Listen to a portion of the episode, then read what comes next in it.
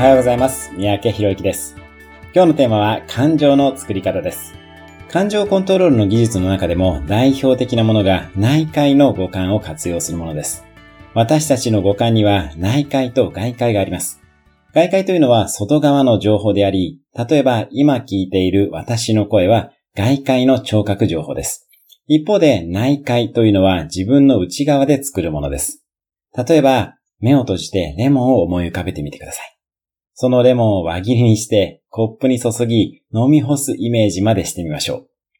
そうすると多少なりとも唾液が出てくるはずです。これは内界の五感を使っています。内界の五感を使うことによって私たちは感情をコントロールすることができます。自分の内側の世界を自分で作ることにより自分の感情を作っていきましょう。感情は自分で作るものです。